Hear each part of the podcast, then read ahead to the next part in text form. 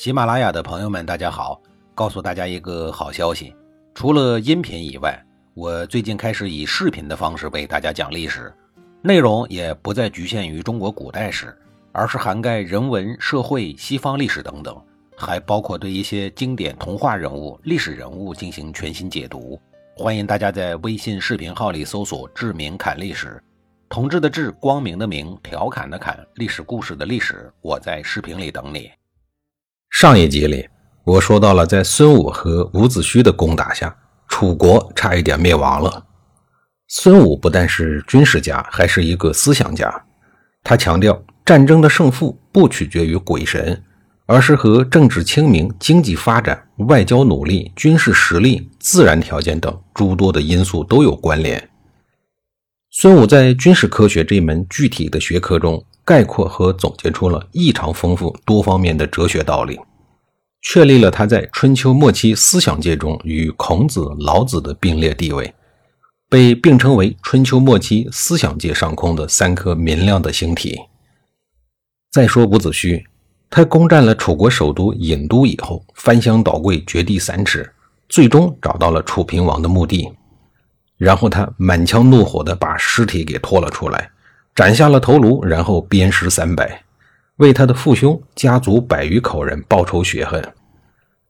从他出逃楚国至杀回楚国，这条复仇之路，他整整走了十六年。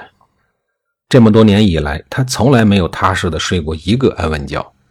亲人们的哀嚎不止一次在他的耳边回响。楚平王锋利的剑尖无数次穿越漆黑的夜晚，深深刺进了他的心窝。那是他周而复始的噩梦。楚平王用剑破碎了他的家庭，如今他就要用剑破碎楚平王的疆土，斩下他的头颅。后世有一些复仇的人也效仿伍子胥鞭尸复仇，所以说伍子胥是中国鞭尸界的开山鼻祖。鼻祖一般都会成为名人，比如鲁班、管仲、杜康等等。正因为伍子胥鞭尸三百的狠劲儿。后世的盗墓贼将之供奉为行业老祖。盗墓贼供奉五师爷的这种做法，倒也符合中国过去各行业附会祖师爷的套路。有意思的是，伍子胥不只是这一行的祖师爷。由于当年刚到吴国的时候，他曾经在街头当过要饭的叫花子，因此被过去的苏州丐帮封为祖师爷。孙武和伍子胥攻占了楚国首都以后。楚昭王带领随从们一路狼狈地逃跑避难，辗转反侧，最终跑到了一个地图上不太容易找到的小国隋国。随后呢，这帮人就在隋国藏了起来。隋国是楚国的附庸国，也就是自己的小弟，这在楚国的历史上留下了奇耻大辱的一页。昭王奔隋的故事自此流传了下来。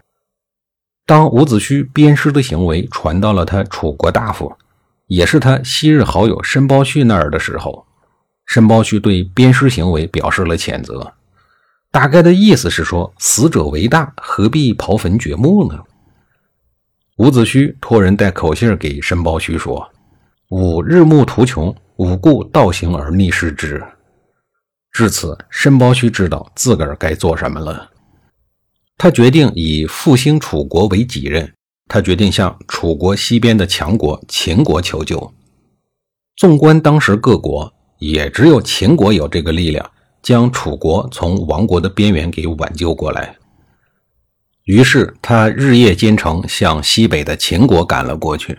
一路上风餐露宿，日夜兼程，历经了千辛万苦，最终到了秦国的都城。某天清晨，衣衫褴褛、行色匆匆的申包胥。冲破了重重阻拦，来到了秦哀公的面前，一边行着大礼，一边诉说了自己的来历和此行的目的。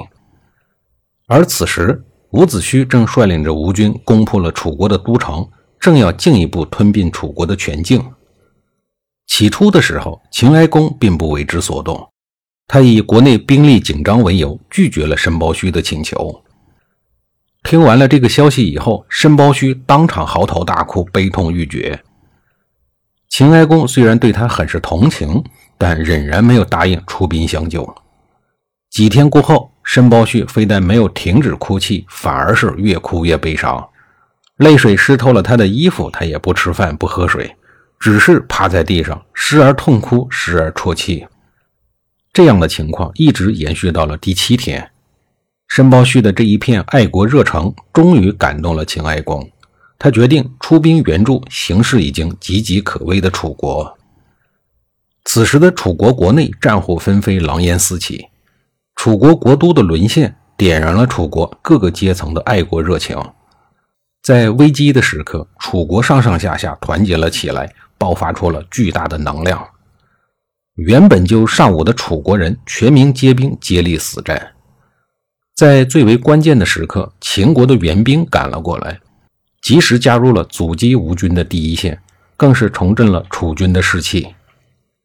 秦楚联军开始和吴军相持不下，吴军主导的突击战慢慢变成了持久战。吴国毕竟国力有限，也不适合在远离国土的地方持续打仗。随着战争的持续延长，吴国补给的问题最终暴露无遗。另外，由于举国的兵力都在楚国，国内很是空虚。这时候，越国又打算趁虚而入，侵占吴国。更要命的是，阖闾的弟弟夫盖趁哥哥不在国内，竟然自立为吴王，要取而代之。因此，在多种因素的压力下，阖闾只好带领吴军撤回了。终于，在攻破楚国首都的十个月以后，吴国灭楚的计划。在楚国人一片反抗的呐喊声中，烟飞灰灭了。在秦国人的援助之下，楚国总算从濒临亡国的绝境下挺了过来，转危为安。只可惜，短短十个月，便让整个楚国满目疮痍，物是人非，昔日的辉煌早已经不在了。楚昭王从随国回到了楚国以后，召见了申包胥，要重重的奖赏他。可是申包胥拒不受赏，并说自己在秦国痛哭，只是为了国家，并无私心。此时的楚国刚从亡国的边缘挺过来，国君和大夫理应与民休息，养精蓄锐，而不是大肆的奖励。在经过一场大风大浪之后，申包胥终于回到了与世无争的环境中，在山林中安稳地度过了余生。申包胥功勋卓著，他坚贞的爱国精神更为后世所敬仰和传颂。再说秦哀公，他为什么会出兵援助楚国呢？除了他被申包胥对国家的一片赤诚之心感动之外，还有更深层次的政治原因。秦哀公深知秦楚两国交好已达数百年，双方的姻亲关系一直没有断，楚国起码不会对自己有着极大的危害。只要楚国健康的存在着，就会对吴国形成制约，而吴国乃是一个新兴发展起来的蛮夷之邦。如果真的让吴国吞并了整个楚国，吴国的国力进一步强大，那么他的下一步目标自然是与之相邻的秦国。而吴国背后站着的是楚国与秦国共同的敌人晋国，秦哀公绝不会蠢到那种地步，养虎为患。所以说，与楚国结成战略伙伴关系，共同牵制晋国，是势在必行、刻不容缓的。因此，从任何一个角度来看，秦哀公都会出兵的。下一集里，我继续给您讲述几晋亡国的楚国是怎么复国的。